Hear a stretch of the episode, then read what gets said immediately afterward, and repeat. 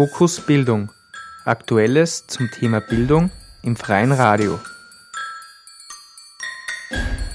Herzlich willkommen bei Fokus Bildung. Die Bundesvertretung der österreichischen Hochschülerinnenschaft konstituierte sich am Freitag, dem 26. Juni 2015. Die Exekutive für die nächsten zwei Jahre stellt eine Koalition aus den grünen und alternativen Studentinnen, gemeinhin Gras genannt, der Fraktion engagierter Studierender mit der Abkürzung FEST, der unabhängigen Fachschaftliste Österreichs, auch FLÖ genannt, und dem Verband Sozialistischer Studentinnen VSSDÖ. Im Vorsitzteam vertreten sind Lucia Grabetz vom VSSDÖ, Philipp Flacke von der FLÖ, Magdalena Goldinger von der FEST und Meryl Haas von der GRAS. Fokus Bildung bat das neue Vorsitzteam zum Gespräch und Christian Berger traf sich mit den vier Studentinnenvertreterinnen in deren Räumlichkeiten in der Wiener Taubstubengasse. Vielleicht fangen wir mal da, damit an, kurz, wer ist wer, was, damit die Hörerinnen auch ein bisschen ein Gefühl für die Stimmen bekommen und dann nachher unterscheiden können, wer denn da was gesagt hat. Denn ihr seid ja jetzt eine Koalition. Ja, zum Glück sind wir eine Koalition für die nächsten zwei Jahre. Ich bin voll froh, dass wir das geschafft haben. Ich bin, by the way, die Lucia Grabetz vom VSSTÖ. Ähm, ja, vielleicht eh gleich ein paar ganz kurze Worte dazu, warum, warum ich mich da engagiere beim VSSTÖ und in der ÖH. Ich werde vor allem Sozialreferat schon auf der ÖH-Bundesvertretung und da hat man ganz viel ähm, Kontakt mit den Studierenden und sieht halt ganz viel auch, was Probleme von Studierenden sind und ähm, das ist gerade in den letzten Jahren ganz stark eben riesengroße Wohnkosten, also voll teure Mieten oder auch Kautionen eben gerade. Aber auch Arbeiten ist halt ein riesengroßes Thema. Mittlerweile arbeiten 84 Prozent aller Studierenden. Und ich habe mir gedacht, also ich habe mich dazu entschieden, für den VSSDÖ als Spitzenkandidatin zu kandidieren, wenn man im Vorsitz dann schon auch eben abseits von dieser Beratungsarbeit und ähm, den wirklich coolen Projekten, die wir dann im so Sozref, sagen wir, machen, auch wirklich uns an den Tisch setzen, im Ministerium verhandeln und nachhaltig Veränderungen auch bewirken können. Die Wahl ist ja diesmal persönlich gelaufen, das heißt, ihr als Personen seid gewählt worden und nicht äh, indirekt über irgendwelche Vertretungen ist dann letztlich das Vorsitzteam gewählt worden. Oder wie kam es zu dieser Wahl? Genau, also wir haben jetzt das erste Mal seit circa zehn Jahren wieder die Direktwahlen, was extrem cool ist. Ähm, weil das einfach heißt, dass man einfach wirklich die Vertretung von der Studienrichtungsvertretung bis zur obersten, bis zur Bundesvertretung einfach direkt wählen kann und das nicht irgendwie mühsam beschickt wird, sondern dass man es einfach wirklich selbst bestimmen kann. Das ist, glaube ich, ein riesengroßer Erfolg auch von, der letzten, von den letzten Exekutiven, kann man eigentlich sagen. Okay, das war also VSSDÖ mal. Wo ist äh, die Magdalena Goldinger von der Fest, wo bist du her? Oder? Ähm, ich äh, studiere momentan an der Kirchlich-Pädagogischen Hochschule in Strebersdorf draußen, äh, Lehramt Neue Mittelschule Geschichte und Mathematik und habe davor an Universitäten studiert, mich da aber nicht aktiv ähm, beteiligt. Also ich habe mich immer interessiert für Hochschulvertretungen und auch für die österreichische Hochschülerinnenschaft, habe aber darin gesagt, nein, das möchte ich nicht. Bin dann eben an meine PH gekommen und habe dort irgendwie gesehen, es gibt wenig Menschen, die sich engagieren, wenig Menschen, die sich dort einsetzen für die Belangen von Studierenden und habe dann dieses Jahr dann beschlossen, ich möchte das gerne tun, ich kann das äh, habe quasi zuerst dort, nachdem man ja an pädagogischen Hochschulen und an Fachhochschulen, also in pädagogischen Hochschulen nur Studienrichtungsvertretungen gewählt hat, ähm, mich dort hineinwählen lassen und dann auch mit dem Vorsitzteam an meiner Hochschule gearbeitet und bin da dann auch zu, dadurch dann auch zu Fest gekommen, weil die Fest eine der Listen ist, die sich eben genau annimmt, auch in kleineren Hochschulsektoren. Es interessiert mich total. Ich möchte gern auch größer und österreichweit was machen und habe mich deswegen dann aufstellen lassen in einem Spitzenkandidatinnen-Team und wir sind nachher zu dem Schluss gekommen, dass ich in den Vorsitz gehe und ich mich hier gerne engagieren möchte und gern auch ein bisschen politisch arbeiten. Ja, deswegen sitze ich hier mit dran und was einfach auch eines unserer Hauptaugenmerke ist, ein bisschen nach außen hin zu machen. Studierende heißt nicht nur an einer Universität zu studieren, sondern das heißt auch an einer Fachhochschule zu studieren, an einer pädagogischen Hochschule.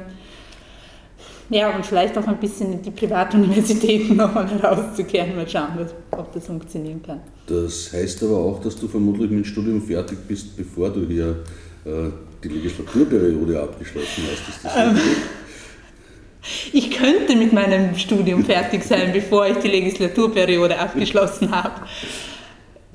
Aber Wird aber nicht ganz funktionieren. Also ich werde die nächsten zwei Jahre nicht das volle Pensum an meiner pädagogischen Hochschule absolvieren und somit quasi noch zwei Jahre dort im Studium bleiben. Absolvieren können, weil es ist zumeist so, dass die Leute, die in den Vertretungen, auch nicht nur in der Bundeswehr, sondern in den, auch in den äh, einzelnen Universitäten, die sich hier engagieren in der ÖH, ja meist länger brauchen für ihr Studium, ja. als äh, vielleicht allein vom Inhalt her notwendig wäre. Ist das ein falscher Eindruck oder? Es ist kein falscher Eindruck. Es ist einfach eine Zusatzbelastung, die einen zeitlichen Aufwand bildet. Also wir haben jetzt mit dem neuen Hochschülerinnenschaftsgesetz ähm, schon noch Sachen, wo ich sage, ich habe gewisse Vorteile, also gerade eine herabgesetzte Anwesenheitspflicht, die Studierendenvertretern und Vertreterinnen es schon einfacher macht, auch Dinge zu absolvieren. Aber man muss schon sagen, dass im Vorsitzteam zu arbeiten eine wesentliche Mehrbelastung an Zeit ist und deswegen muss man sich das auch leisten können bis zu einem gewissen Grad. Im, deswegen können das auch nicht alle Studierende machen. Das ist immer noch ein großes Manko daran und es ist einfach nicht möglich, in so einer Position ein Vollzeitstudium wirklich, wirklich gut durchzuziehen. Also es schaffen Menschen. Ich für mich komme drauf, dass das nicht ganz so gut geht. Ich habe selbst zu Hause noch eine sechsjährige Tochter, das heißt, ich muss schauen, wo setze ich meine Prioritäten und deswegen auch hier Also mindestens Dreifachbelastung. Mindestens Dreifachbelastung, das zu machen. Und ihr macht das ja auch noch ehrenamtlich, das heißt, ihr bekommt sie für das nichts bezahlt. Philipp, du bist von den Fachschaftslisten, Österreichs Fachschaftslisten ist etwas, was äh, ja, vom Namen her mal schon etwo fixiert, wo das herkommt. Äh, was, was bedeutet das? Kannst du es vielleicht kurz also, ja, ich bin, ich bin der Philipp Flacke. Ich komme äh, selber von der Universität äh, Klagenfurt, ähm, studiere Psychologie und ähm, ich bin halt ähm, bei der Klagenfurter sogenannten, bei der Plus, das ist die Plattform unabhängiger Studierender und die ist halt Teil dieser unabhängigen Fachschaftslisten. Und die unabhängigen Fachschaftslisten verstehen sich als Zusammenschluss von unabhängigen Studierendenvertretungen überall vor Ort. Und ähm, warum es zu dem Namen Fachschaftslisten kam, das ist halt sich aus den Fachschaften der Universitäten, also gerade der TU, äh, der TU Wien, da ist quasi dieser Startschuss damals ge, gefallen, ähm, entwickelt hat und daher kommt auch die, die Namensgleichheit. Aber wir haben ganz viele Namen. Also es, wir haben eine Unigruppe, die heißt Delfin und Drache, wir haben die Plattform Unabhängige Studierende, also das, äh, wir haben die, die Unicorn. Das ist also wirklich ein, ein sehr, sehr bunter Haufen. Es ist ein sehr ähm, auch diverser Haufen, also viele, viele Meinungen von, also das Einzige, was uns irgendwie verbindet, ist ähm, eine gewisse äh, bildungspolitische Affinität. Also das ist eigentlich allen Flögruppen anheim, dass man sich ähm, sehr gerne mit Bildungspolitik beschäftigt, ähm, sehr gerne auch mal mit Gesetzesproblemen befasst und darüber redet. Und ähm, was uns halt ganz zentral am Herzen liegt, ist, dass wir uns halt als unabhängige Gruppen verstehen. Das heißt, wir haben jetzt keine Partei im Hintergrund, die uns irgendwie finanziert, sondern es wird irgendwie alles selber ähm, geschafft. Also unser Wahlkampfbudget ist dementsprechend auch meist sehr gering. Ähm, die lokalen Unigruppen für sich veranstalten irgendwelche Festel, um Sachen zu finanzieren. Es wird teilweise aus Privatspenden von, von ähm, sogenannten Alpflölis äh, ge, geschupft. Und das heißt, ähm, das ist halt für uns wichtig, dass wir halt nicht irgendwo von einer finanziellen Abhängigkeit haben und auch halt keine politische Abhängigkeit haben, sondern halt die Leute, die da wirklich arbeiten, das auch für sich definieren können. Jetzt sagst du, du studierst in Klagenfurt. Äh, das Gremium hier ist hauptsächlich in Wien. Pendelst du oder? Ähm, das ist noch nicht so ganz raus. Es wird natürlich schwerpunktmäßig, werde ich in Wien bleiben. Ähm, was jetzt aber auch nicht so schlimm ist, weil ich jetzt direkt im, im Herbst im Master bin und wir haben ganz viele Kurse, die ich schon vorgezogen habe. Also ich bin schon relativ weit im Studium. Und ähm, ich habe den Vorteil, dass ganz viele Kurse bei uns einfach Seminare sind, da beherrscht dann teilweise auch keine Anwesenheitspflicht mehr, beziehungsweise sind Blog-Seminare. Das heißt, ich kann das schon irgendwie, zumindest ist es so, was mir momentan noch vorschwebt, miteinander verbinden. Und das ist Gott sei Dank ganz, ganz angenehm bei mir im Studium. Ich studiere Psychologie und das ist in Klagenfurt eigentlich sehr, sehr modular aufgebaut. Ich habe immer die Möglichkeit, entweder zwischen Kursen zu wählen, die am Wochenende laufen, oder einen Alternativkurs, der wöchentlich läuft, zu wählen. Das ist eigentlich ziemlich Das heißt, das ist schon ein bisschen berufsbegleitend ausgerichtet auch. Ja, also Wobei die Klagenfurter Studierenden... Beruf halt dann ehrenamtlich ist. ja. Ja, ich denke mal, das muss man immer betonen, weil das ist nicht so selbstverständlich, dieses viel, äh, viel Maß an Engagement, das da eingebracht wird und Zeit und Energie. Also, ja, das ist was, was ich sehr oft höre. So dieses, warum tust du dir das an? Und das ist halt irgendwie, weiß ich nicht, das finde ich oft sehr schade, wenn ich das gefragt werde, weil ich dann irgendwie vom Gegenüber halt meine, okay, das, da wäre halt also irgendwie kein Interesse oder keine Bereitschaft, das zu tun. Und das finde ich sehr schade, weil ähm, wenn es nicht mehr gemacht würde. Also ich finde, dass man sollte immer den Raum den Studierenden möglich, also die Möglichkeiten geben, ähm, dass man eine ehrenamtliche Vertretung auch weiterhin haben kann. Weil ich glaube, also ohne das wird es nicht funktionieren. Und das wäre sehr, sehr schade, wenn die Rahmenbedingungen dafür nicht geschaffen worden wären oder verschlechtert würden, dass es nicht mehr möglich wäre. Also ich bin durchaus nicht der Meinung, dass das unnötig ist und das sollte eher die Bewunderung ausdrücken, dass man das auf sich nimmt und das muss man sich auch bewusst sein, weil das kostet Kraft, das kostet Zeit, das kostet Geld äh, und das kostet da vielleicht manchmal im Studium die zeitlichen Abschluss. Ne? Und dieser Realität muss man sich auch bewusst sein. Aber wie ist das bei der Gras zum Beispiel? Hat die mit den Grünen, mit der Grünen Partei auch einen Rückhalt? Oder? Also hallo oder ist das ein Hemmschuh? ähm, ja, also äh, ich bin die Merit und ich bin von der Gras und ja, wir haben Grün im Namen drin stecken, die Grünen und alternativen Studentinnen. Ähm, ja, also wir werden von der Grünen Partei finanziert, das auf jeden Fall. Ähm, für mich ist aber schon so, dass ich die GRAS als eine selbstständige Organisation sehe, die unabhängig von der Grünen Partei agiert. Und ähm, ich habe auch nicht vor, dass ich jetzt irgendwie diese große Politikerinnenkarriere anstrebe. Für mich war es einfach, also wie ich in die ÖH gekommen bin, war über die Studienvertretungsebene, also die Ebene, die direkt vor Ort ist. Und die habe ich als erstes auch kennengelernt in meinem ersten Semester, habe mich dann dort auch engagiert und war dort unabhängig tätig, also unfraktioniert und habe eigentlich. Unfraktioniert ist ein schönes Wort. da warst du noch ganz. also unfraktioniert im Sinne von, ich bin bei keiner Liste dabei, sondern einfach ich als Person. Lass mich wählen, mache die Arbeit und arbeite dort praktisch in der STV im Team.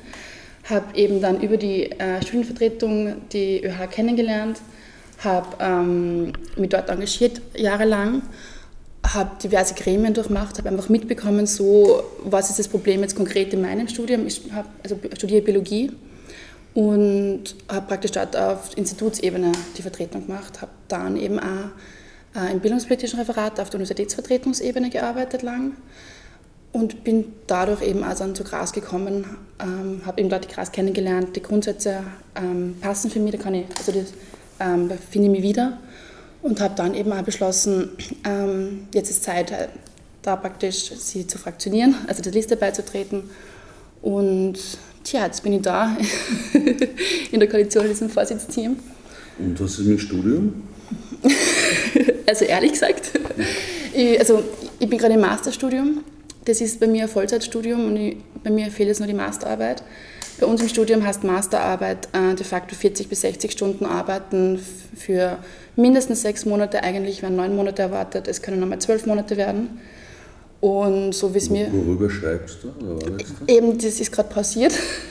Das war bei mir die Entscheidung, also entweder ÖH oder Studium. Also noch kein Thema? Nein, noch kein Thema. Ich habe jetzt ähm, eben mitbekommen, dass gerade eben ÖH-Vorsitz sehr viel Arbeit ist, zeitlich. Und habe deswegen auch sehr aktiv mich dafür entschieden, dass ich jetzt diese ÖH-Arbeit mache mit voll auf die Arbeit konzentriere und dann praktisch wieder mein Studium aufnehme und das fertig mache.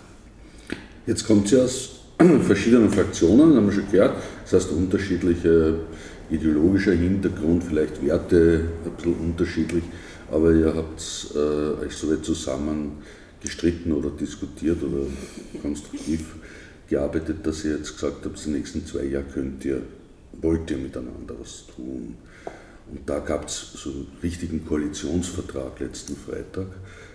Was steht da jetzt drinnen? Was ist da sozusagen das, was das Koalitionsprogramm ist? Ähm, es ist, sollte mittlerweile veröffentlicht sein, wenn nicht, dann wird es äh, geschehen am 1.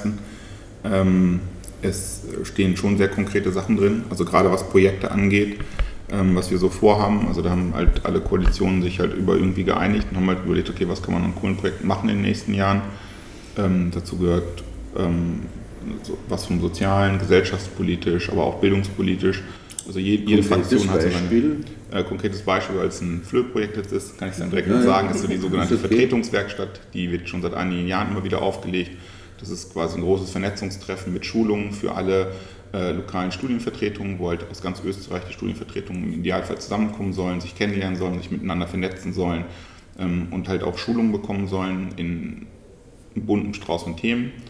Und ähm, das ist halt deshalb so wichtig, weil man ganz oft vor Ort ein lokales Problem hat und man tut sich ziemlich schwer damit umzugehen. Und wenn man dann aber sich vernetzt hat und irgendwie weiß, ah, okay, Moment, der in Graz im bildungspolitischen Referat, der hat mir letztens auf der Schulung genau sowas erzählt, der hat das Problem angerufen, das heißt, ich kann das Telefon oder die E-Mail benutzen, kann ihn kurz an, kann kurz Kontakt aufnehmen und äh, bekomme dann halt eine Antwort, ja, so und so haben wir das gelöst und wenn du mit der Professorin da reden musst, dann ähm, kannst du das so und so argumentieren und dafür ist es halt wirklich sehr, sehr praktisch. Das ist Organisationsentwicklung eigentlich in der ÖH, oder? So ein wenig, ja. Auf der einen Seite sicher systemische Organisationsentwicklung, auf der anderen Seite geht es in Richtung Persönlichkeitsbildung, oder? Ähm, ja, ich glaube, wenn du so, so, einen großen Workshop miteinander zu tun hast, dann äh, trägt das auf jeden Fall dazu bei, vor allem wenn du dann auch inhaltlich arbeiten musst, arbeiten musst und ähm, ja, also wird schon Fokus drauf gesetzt. Den Workshop oder die Arbeit müsst ihr konkret dann nicht selber machen, sondern da könnt ihr auf Ressourcen zurückgreifen. Ja, da werden dann Trainerinnen für äh, eingesetzt, die dann auch wirklich ähm, also einen thematischen Schwerpunkt haben. Bildungspolitik, Hochschulfinanzierung, ähm, Flitthemen, also es ist ein bunter Strauß und äh, dementsprechend wird das halt mit, also schon mit Profis gemacht. Machen wir den Strauß bunter, horchen wir mal, was die anderen äh, vielleicht auch ihr eingebracht haben oder sich denken, dass das für sie wichtig ist. Ja, der Punkt Projekt ist wahrscheinlich der aller, allerlängste in unserem Koalitionsvertrag. Da haben wir uns wirklich lange zusammengesetzt und auch geschaut, dass es zeitlich ähm, gut durchgeplant ist über die nächsten zwei Jahre. Ähm, was mein, ich würde sagen, mein Lieblingsprojekt ist aus dem Koalitionsvertrag, natürlich auch, wir es als VSSTÖ eingebracht ähm, Nein, das ist, ja legitim. Na, na klar, dass wir, deswegen setzen wir uns ja da in die Koalition, weil wir auch unsere Projekte und ja. das, woran wir glauben, umsetzen wollen, ist eh klar. Ähm, ja, das ist die Check Your Job Plattform. Über den Namen können wir dann streiten. Aber da soll einerseits alle Infos und Services, die wir schon haben, rund ums Studieren und Arbeiten vereint werden, plus das Ganze auch noch aufgebaut werden. Wir haben eine Kooperation mit der GPA DJB ähm, bisher schon gehabt, ähm, mit der wir Arbeitsverträge checken lassen von Studierenden kostenlos. Und ähm, das war, ist eigentlich ist nicht gut angekommen, aber wir haben auch gemerkt, dadurch, dass wir eine Studie zum Thema Studieren und Arbeiten gemacht haben, ähm, als ÖH in der letzten Exekutive, dass wirklich voll viele Studierende einfach nicht über ihre Arbeitsrechte überhaupt Bescheid wissen, ähm, dass sie nicht darüber Bescheid wissen, dass man einen Steuerausgleich machen kann, etc. etc. Und da wollen wir eine einfache Plattform in die ÖH-Homepage integrieren, wo man sich einmal so durchklicken kann und alle Services und Infos auf einen Überblick sozusagen findet. Wie ist es jetzt für Studierende? Ist das eh leicht, einen Job zu finden oder ist es äh, Krise und alles mögliche, Arbeitsplatzproblematik, eigentlich immer schwieriger, Jobs zu finden, die kompatibel sind mit dem Studium? Na, ich glaube, das ganz große Problem ist eher, dass wirklich viele Studierende aus einer finanziellen Notwendigkeit heraus einfach ähm, einen Job brauchen, um sich das Studium überhaupt finanzieren zu können. Das war eh schon kurz gesagt, ähm, vier von fünf Studierenden arbeiten einfach. Also offensichtlich finden sie die Jobs schon irgendwo. Das Problem ist aber, dass es sehr prekäre Arbeitsverhältnisse sind. Und genau das ist halt auch der Punkt, wo wir da ansetzen wollen, dass man die Arbeitsverträge checkt und dass man schaut, ähm, dass Arbeitsverträge wirklich sicher sind und was da vielleicht auch noch ein ganz wesentlicher Punkt in dieser ganzen Check Your Job-Geschichte ähm, ist, ist, dass wir auch die Möglichkeit bieten wollen, dass Studierende bei der ÖH ähm, angeben, falls Arbeitsverhältnisse unsicher sind, ähm, falls da irgendwelche Gesetzwidrigkeiten sind, also quasi anonym sich an uns wenden und wir leiten das dann weiter an Gebietskrankenkasse und Arbeitsinspektorat. Also die Arbeitsplatzsituation und das Bewusstsein um die Arbeitsplätze ist ein Thema, das zu schärfen, zu verbessern, Serviceleistung da in dem Sektor zu bringen. was hat die FEST für ein Projekt vor? Ähm, eines der großen Projekte der FEST, die wahrscheinlich nicht in diese Legislaturperiode umgehen wird, äh, ist, dass alle Studierende einfach die gleichen Rechte haben. Das ist ganz speziell an Fachhochschulen einfach nicht der Fall. An Fachhochschulen ist es so, dass diese Studierende stehen im Privatrecht, das heißt, sie haben ganz andere Rechte und Pflichten gegenüber im Gegensatz zu Leuten, die an Universitäten zu studieren. Das ist eines der Hauptaugenmerke, wo wir sagen, wichtig für uns ist zu sagen, auch diese Studierenden sind gleichwertig und haben gleiche Rechte. Das wird ein langer Weg sein, das komplett eins zu eins durchzubringen. Wir sind in Verhandlungen, also das ist etwas, was wir als ÖH-Bundesvertretung in Verhandlungen mit dem Ministerium machen müssen und mit anderen Trägern.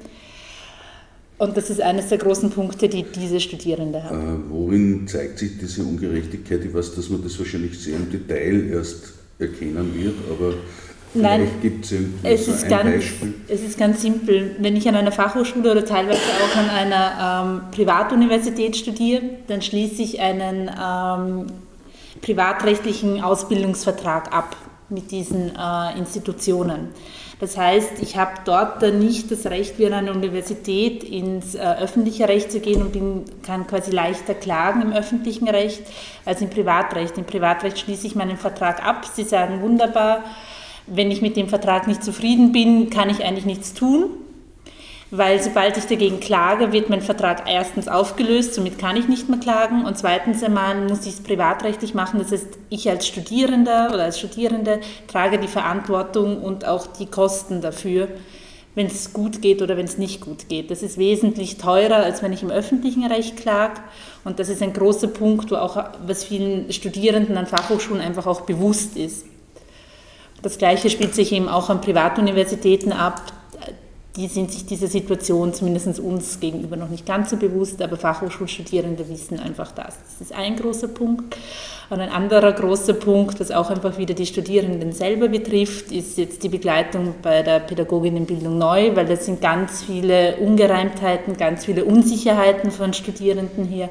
Da wird ganz viel Aufklärungsarbeit einerseits benötigt und andererseits aber auch, dass geschaut wird, dass Studierende an ihren Standorten studieren können. Und gerade wenn ich jetzt große Cluster, Cluster habe, wie ähm, rund um äh, wie der Cluster mit Salzburg und Oberösterreich zum Beispiel, dass die einfach nicht pendeln müssen, weil ich muss als Studierende zumindest dann wissen, wo kann ich mein Studium abschließen.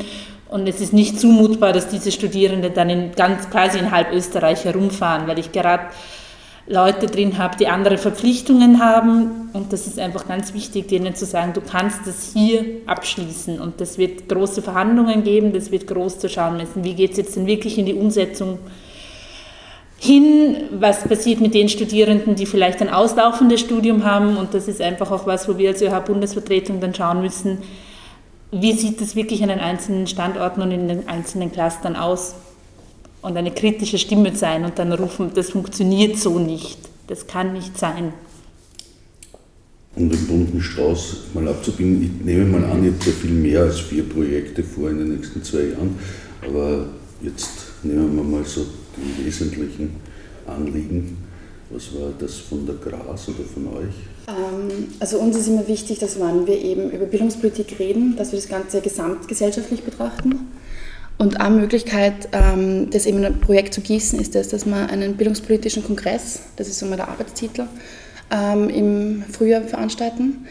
Dazu kommt nämlich auch, dass die ÖH 2016 70 Jahre alt wird.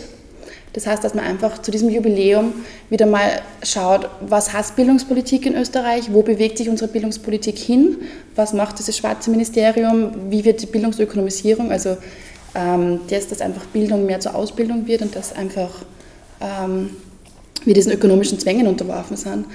Ähm, was macht diese Bildungspolitik in Österreich damit? Welche, also, also einen Rückblick geben praktisch, was ist passiert, einen Ausblick geben, was kann passieren und gleichzeitig auch damit thematisieren, was spielt die ÖH für eine Rolle in diesem bildungspolitischen Bereich und auch zu schauen eben, welche gesellschaftlichen Themen sind trotzdem in der Bildungspolitik wichtig. Das heißt, man kann sich anschauen, wie sind Frauen praktisch in der Bildungspolitik an Hochschulen vertreten, wie agieren, wie, was passiert dort, man kann sich genauso gut anschauen, ähm, andere Hürden, die es gibt, zum Beispiel für ähm, also Studierenden mit psychischen oder physischen Barrieren, dass man einfach schaut, dass man diese Hürden abbaut und schaut, dass eben irgendwie diese Bildung, die wir in Österreich haben, dass die alle zugänglich ist und dass einfach diese ganzen Zugangsbeschränkungen und ähm, diese Hürden abgebaut werden, dass man schaut, was heißt Bildungspolitik eben.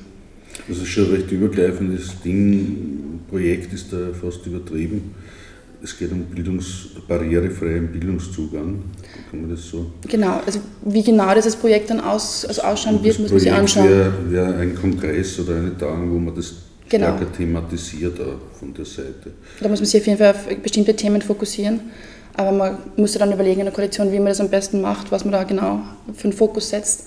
Aber der Anspruch ist schon, dass man mal schaut, wie Bildungspolitik gerade eben in Österreich läuft. Wenn das jetzt irgendwie umsetzbar wäre, äh, gibt es einen Zeithorizont, wo ihr euch denkt, naja, also barrierenfreien Bildungszugang werden wir haben äh, 2093 oder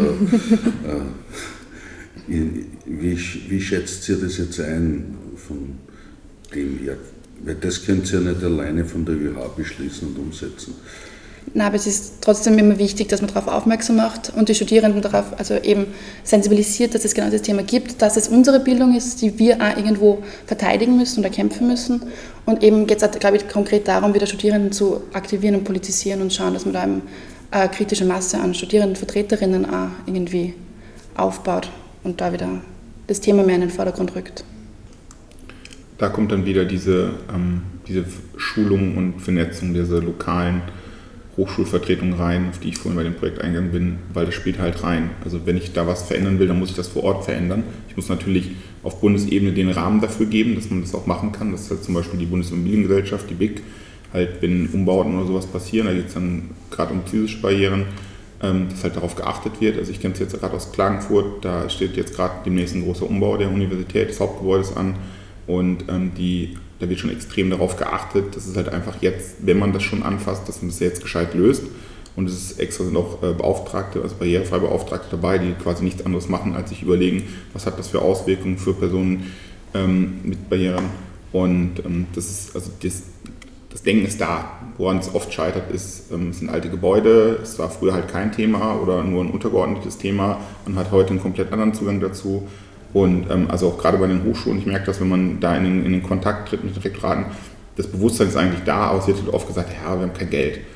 Und äh, das ist natürlich schwierig und das ist halt, ich fände es halt schade, wenn jetzt irgendwie ein Umbau passiert und es wird nicht mitgedacht. Also das, das ist halt extrem, da muss man halt drauf achten, da muss man die Masse verstehen und man muss halt auch gerade bei den Studierenden dieses Bewusstsein wecken. Es gibt Personen mit Barrieren und bitte achtet drauf, entwickelt ein bisschen Achtsamkeit dafür und wenn man das, wenn man das schafft, dieses Bewusstsein, dann setzt sich das auch in den Personen, in den Köpfen der Menschen fest. Und das ist das, was das, das breitet sich dann ja auch aus. Und das ist, das müssen wir halt tun. Das muss man schaffen und das kann man halt von der ÖH-Bundesvertretung auch ganz gut machen. Also die Barrierefreiheit aber an den Stufen äh, festzumachen, ist ja zu nein, kurz nein. gegriffen. Viel.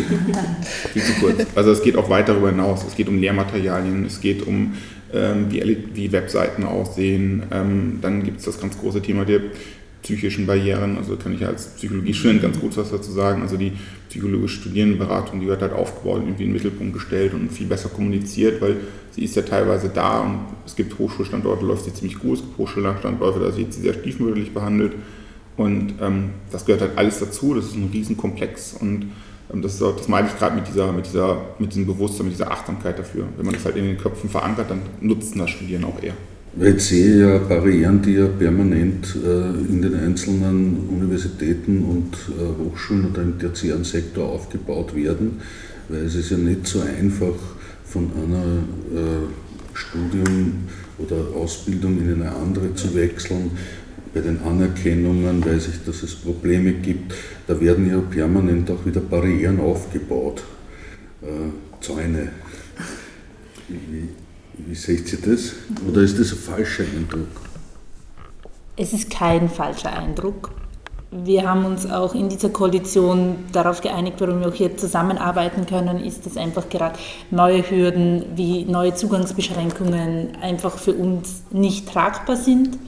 Das heißt auch für uns nicht tragbar, eigentlich heißt es für uns, ein Studienzugang sollte frei sein. Das heißt, ich habe eigentlich keine Zugangsbeschränkungen. Das ist so das Commitment, das wir hier in dieser Koalition haben. Ähm, und eine, also da treten wir auch als ÖH-Bundesvertretung ganz stark gegenüber dem Ministerium ein und sagen, eigentlich funktioniert das so nicht. Jetzt gerade mit den neuen Zugangsbeschränkungen, die Sie in der Chemie zum Beispiel machen wollen, dass ich zuerst hingehe und sage, bitte studiert gerade diese naturwissenschaftlichen Fächer und jetzt hat es funktioniert und jetzt sage ich plötzlich, oh mein Gott, ich habe zu viele Studierende und deswegen muss ich sie als muss ich neue Zugangsbeschränkungen hergeben. Das ist einfach für uns nicht tragbar und wir sind auch dafür, dass jetzt gerade wir hoffen, dass es noch in die neue Universitätsgesetznovelle hineinkommt, dass offengelegt werden muss, welche ähm, Anrechnungen ich habe, das heißt mit welchem Bachelor kann ich welchen Master haben, welche Bescheide werden dazu ausgestellt und was wird mir da angerechnet?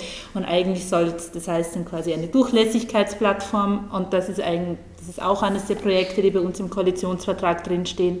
Und da sollte eigentlich dann auf Dauer dann auch gesehen werden, welche einzelnen Lehrveranstaltungen kann ich mir anrechnen lassen oder was ist da was ist zu tun? Weil es ist ja auch so, dass ähm, zum Beispiel die Bachelor, die ich an einer Fachhochschule ähm, absolviere, nicht an Universitäten dann eins zu eins angerechnet werden, weil sie sagen, es ist kein vollwertiger Bachelor. Also da sagen wir schon auch, eigentlich muss das gelten und es muss einfach auch den Studierenden klar sein, weil es kann nicht sein, dass es bei der einen Person, wenn ich gerade einen netten Herrn oder eine nette Dame in der Anrechnungsstelle habe, der weniger ECTS-Punkte dazu machen muss und andere dann wieder mehr und das, obwohl sie quasi das Gleiche geleistet haben davor. Also die äh, Durchlässigkeit in Richtung zurück zu Bologna-Beschlüssen, die ja das eigentlich vorhatten und in der Zwischenzeit sofort die Zäune hochgezogen wurden, äh, intern. Wie schaut es dann aus in, angesichts der Asylanten-Diskussion, die hier stattfindet? Seht ihr da auch äh, Handlungsbedarf von Seiten der Organisation oder bleibt es auf der Uni und es geht nur um die Barrieren, die dort aufgebaut werden? Na, auf jeden Fall. Also wir haben ja auch als ähm, österreichische Hochschulenschaft ein, ein allgemeinpolitisches, ein gesellschaftspolitisches Mandat und sehen ganz klar auch unsere Rolle darin, laut zu sein, kritisch zu sein, auch der Regierung einfach gegenüber. Also ich glaube, gerade was ihr vorhin auch schon angesprochen habt, ähm, es ist ja eigentlich nur in dieser Ko Koalitionsvariation, ähm, Variante ähm, möglich, dass wir einerseits eben wirklich für einen freien und offenen Hochschulzugang ähm, uns einsetzen und kämpfen, aber auf der anderen Seite eben auch ähm, diese Solidarität, die du ein bisschen angesprochen hast, Philipp, auch ähm, untereinander, also unter den verschiedenen Hochschulen, ähm, Hochschulensektoren auch, aber eben auch darüber hinaus eine Solid also einen Solidarisierungsprozess mit der gesamten Gesellschaft ähm, zu starten. Und ich meine, schauen wir uns an, äh, wir leben in Zeiten von einer irrsinnig argen neoliberalen Sparpolitik, die eben uns einerseits als Studierenden betrifft, was ähm, weiß nicht, äh, soziale Absicherung betrifft. Ja, da haben wir einfach ähm, extrem geringe Auszahlungshöhen. Aber was eben genauso auch ähm, Leute betrifft, die flüchten müssen aus Ländern, wo sie nicht mehr leben können, wo sie verfolgt werden. Und ich finde, da muss man sich muss man aufstehen und sagen, na, das geht so nicht. Wurscht, ob ich Studentin bin oder Asylwerberin bin, ähm, da muss man zusammenhalten und gegen diesen Rechtsruck auch einfach laut sein.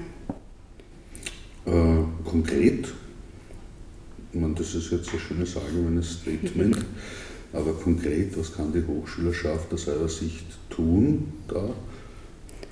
Ähm, ich glaube, dass einerseits ganz wichtig ist bei Projekten, gerade auch im sozialen Bereich, dass man da immer mitbedenkt, ähm, wen ähm, kann man damit überhaupt erreichen, wem kann man da eine Hilfestellung sein, weil das ist ja oft ähm, dann so, dass man ähm, Leute, die Asylwerber, Asylwerberinnen sind, die da oft dann durchfallen ähm, durch so soziale Absicherungssysteme.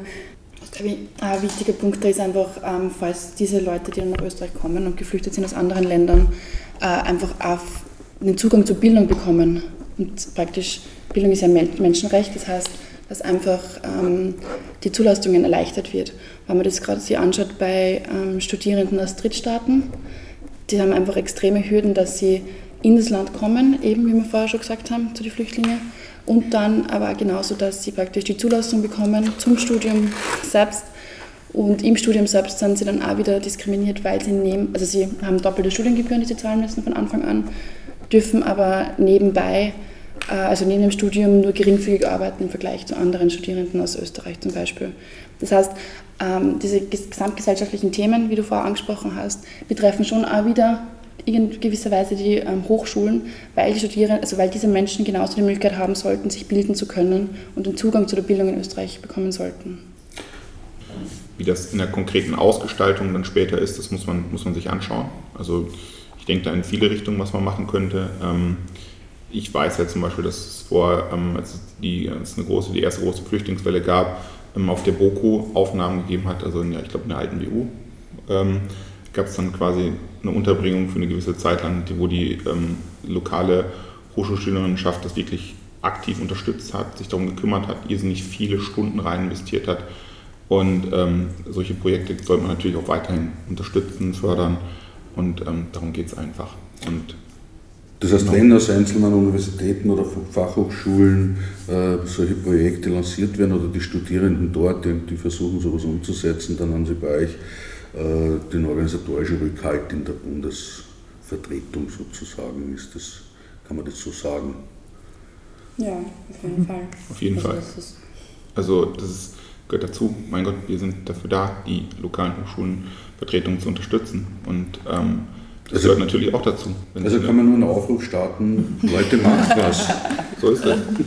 Naja, so das, so. Das, das, das, ist ja eh ganz viel, dieses Bewusstsein zu schaffen, ehrenamtlich was machen zu wollen. Das beschränkt sich ja nicht nur auf die Hochschulpolitik, sondern man, man möchte ja daraus dahin weg. Also ist, da kommt man dann auch in diesen Begriff, was ist für mich Hochschule oder für uns Hochschule. Und ich sehe halt Hochschulen nicht als irgendwie abgeschlossenen Raum, der irgendwie für sich selber funktioniert und, und so quasi in sich geschlossen ist, sondern ich verstehe Hochschulen halt als, als Ort, wo sich Menschen begegnen können und es müssen auch keine Studierenden sein, sondern da soll einfach jeder vorbeikommen und wenn er sich mal eine Vorlesung anhören möchte, dann soll er sich bitte eine Vorlesung anhören wollen und soll in den Raum gehen. Also ich fände also für mich die Utopie einer Hochschule ist, dass es einfach ein Raum ist, wo Menschen zusammenkommen und über gesellschaftliche oder von mir aus auch über Bildungsthemen reden und einfach sich austauschen, weiterentwickeln und das ist so das ist diese Utopie, die mir persönlich jetzt davor schwebt. Wie schaut das mit euren Bildungsutopien aus? Den anderen? Vielleicht kriegen wir da so auch in so einen bunten Strauß zusammen. Ich finde, der Philipp hat eh schon ganz gut angefangen mit dem Thema. Äh, ich glaube, ich habe gedacht, das sind meine Worte. Das ist ein guter Anfang. ich glaube, man kann sich dann schon noch genauer anschauen, ähm, welche Strukturen sind dann praktisch in dieser Hochschule, weil in gewisser Weise bildet ja praktisch die Gesellschaft sie in den Hochschulen wieder. Ähm, und es gibt ja auch Strukturen in der Gesellschaft, die zu kritisieren sind und die man dann in der, also in der Hochschule angehen kann und dagegen auftreten kann. Also da geht es zum Beispiel auch um aktive Frauenförderung, weil Frauen sind in der Gesellschaft immer noch benachteiligt gegenüber Männern und da kann man einfach in der Hochschule einen Raum schaffen, um das konkret anzugehen und sagen, da muss was gemacht werden und da gibt es konkrete Maßnahmen. Genauso gibt es Maßnahmen mit Menschen mit ähm, Beeinträchtigungen eben, dass man genau die auch wieder fördert in der Hochschule und da Strukturen schafft, dass die studieren können. Es geht aber genauso um eben äh, Menschen in der Gesellschaft mit Immigrationshintergrund oder die geflüchtet sind, dass man die genauso in die Hochschule bringt und dort eben äh, genauso teilhaben lässt und da Strukturen schafft, dass die sich genauso gefördert werden. Ihr habt ja das Vorsitzteam schön gegendert, es gibt einen Mann dabei. äh, ist ja auch so etwas wie eine Vorbildwirkung, oder? Zufall. Wie? Dass wir so viele Frauen sind. Ja. Naja, also ich glaube, ähm, gerade der VSSDÖ und die Gras, aber auch, auch die, die Feste, ähm, hat ähm, den Anspruch, einfach Frauen, Frauen zu fördern innerhalb der Organisation und eine aktive Frauenförderung zu betreiben. Und ähm, also an meinem Beispiel selber habe ich es halt erfahren, ich hätte nie von selber gesagt, hallo hier, ich möchte äh, unbedingt Spitzenkandidatin werden, sondern ich bin vor zwei Jahren in diesen Verband reingekommen, ähm, bin da wirklich aktiv eben auch gefördert worden als Frau äh, mit von Anfang an inhaltlichen Schulungen etc., die vor allem auch extra Frauen zur Verfügung gestellt worden sind. Und erst so ist dann dadurch dazu gekommen, dass ich dann irgendwie der in ja, ÖH-Speaker quasi geworden bin.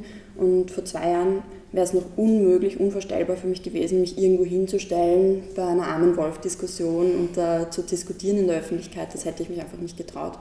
Und jetzt ist das kein Problem mehr. Ich glaube, es ist aber schon auch eben wichtig zu sagen, wir wollen eine gleichberechtigte Gesellschaft hin. Das heißt nicht, dass Männer diskriminiert werden in unserer Gesellschaft oder in unseren Strukturen, sondern dass es genauso möglich ist, dass eben auch ähm, Männer in unseren Strukturen tätig sind. Aber also ich freue mich auf die Zusammenarbeit, aber ich dass wir jetzt eben in diesem Team sind.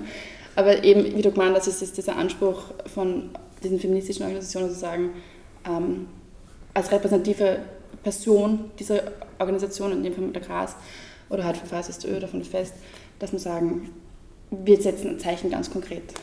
Aber wir schließen in dem Fall keine Männer jetzt aus, weil es immer wieder das äh, äh, ja. mitklingt. Und es zeigt halt, finde ich, schon auch so ein bisschen, dass man halt, dass es nicht was ist, äh, was man von Natur aus oder wie auch immer kann, sondern was man einfach lernen kann. Und das finde ich ist auch so ein wichtiger Punkt in dieser aktiven Frauenförderung.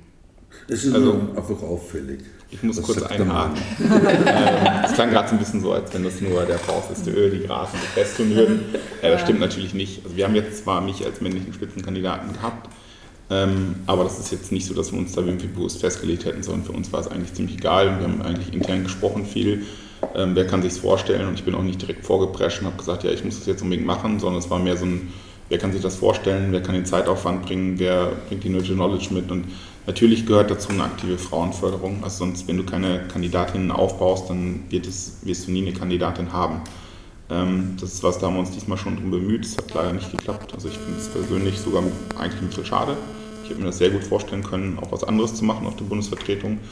Ähm, aber das ist, also das gehört einfach dazu. Also ich finde, das ist also das gerade in der Gesellschaft, gerade wenn man an die Hochschulen geht, da sieht man ganz, ganz viel, diese sogenannte gläserne Decke, dass man eigentlich ziemlich viele ähm, Studierende hat ähm, und dann, wenn man dann, also irgendwann als weibliche Studierende und dann kommt halt irgendwann dieser Drop und dann sieht man die Professorinnenraten und fragt sich ja, wie kann das denn zusammenpassen? Also irgendwo kommt es dann zu einer Überschneidung, auf einmal hast du wieder dann später in, bei, bei den Professorenkurien hast du halt viel mehr Männer als Frauen.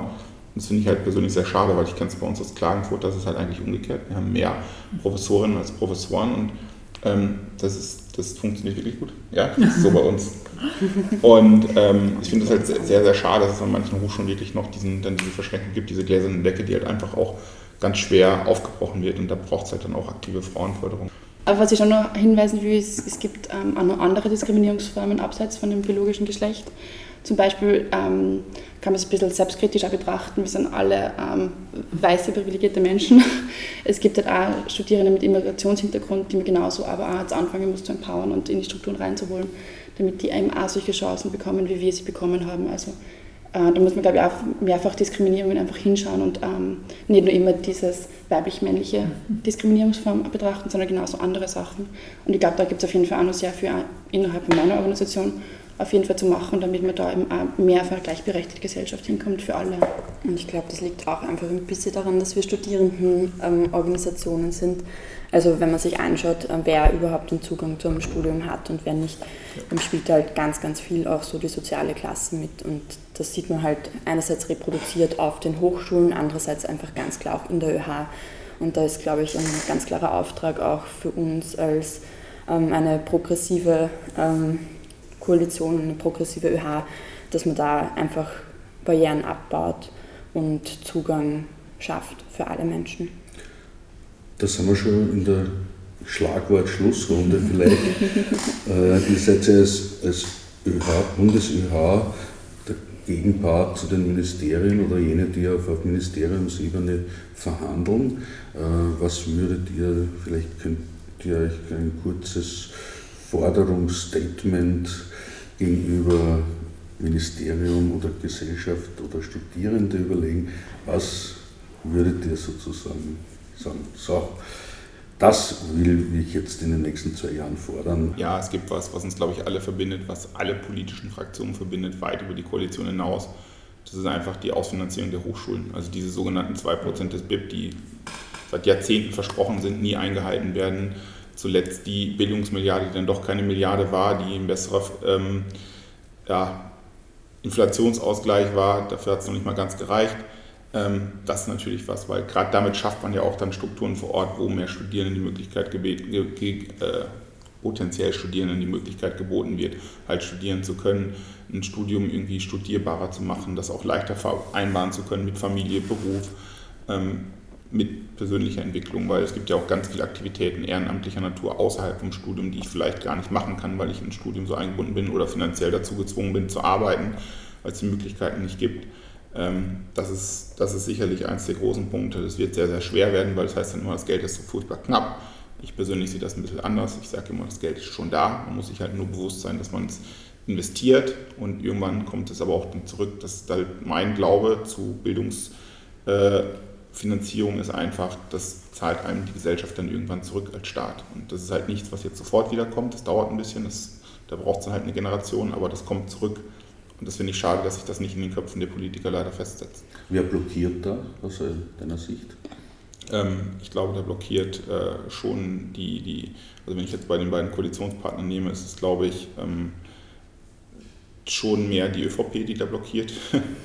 ähm, es ist es ist insgesamt eine Schwierigkeit, weil es halt schwierig zu verkaufen ist, weil ich habe nicht sofort so ein Outcome. Also es ist politisch halt schwer zu verkaufen, weil ich investiere Geld da hinein und ich sehe nicht sofort ein Outcome, das habe ich jetzt und das kann ich dann vorweisen und politisch vermarkten, sondern es ist eine langfristige Investition und das ist etwas, was in der Politik immer sehr schwer funktioniert und sehr schwer zu verkaufen ist. Das finde ich schade. Das ist halt auch was, da muss man dann auch dann auf die Gesellschaft angehen, dass die Gesellschaft einfach versteht und halt nicht sagt, ah, das, die Studierenden, die kriegen eh schon alles umsonst und was soll das eigentlich, sondern dass man halt ein Bewusstsein dafür schafft, dass man versteht, dass Investition in Bildung immer eine Lohninvestition ist und zwar für die gesamte Gesellschaft.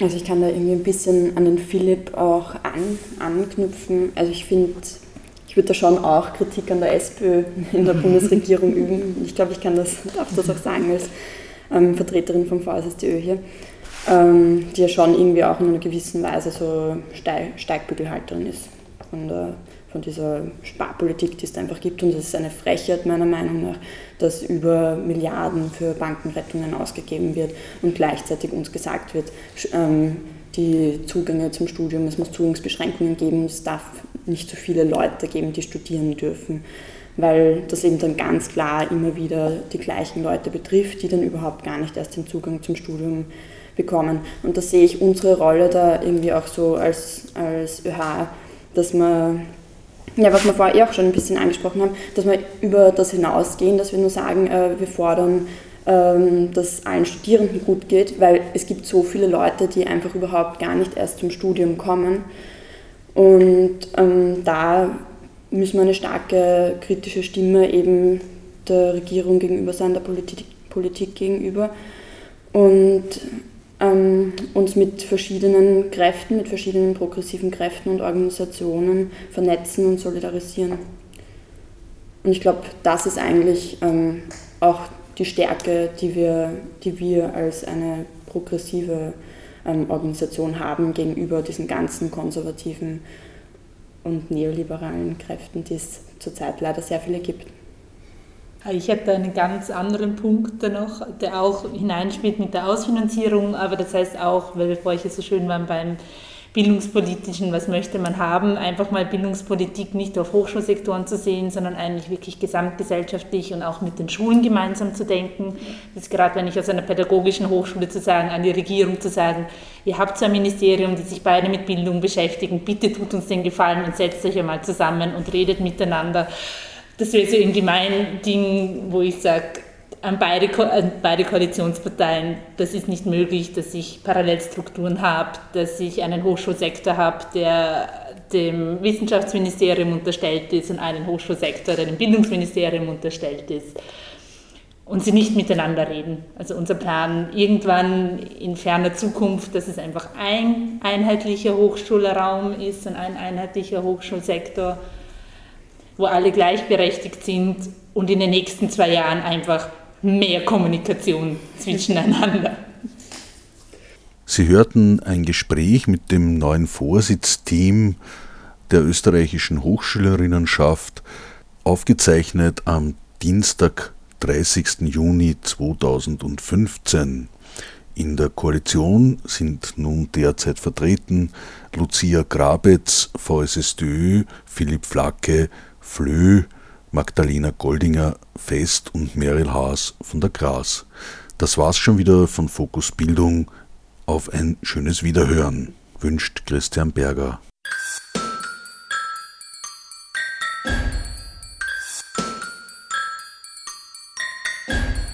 Fokus Bildung. Aktuelles zum Thema Bildung im freien Radio.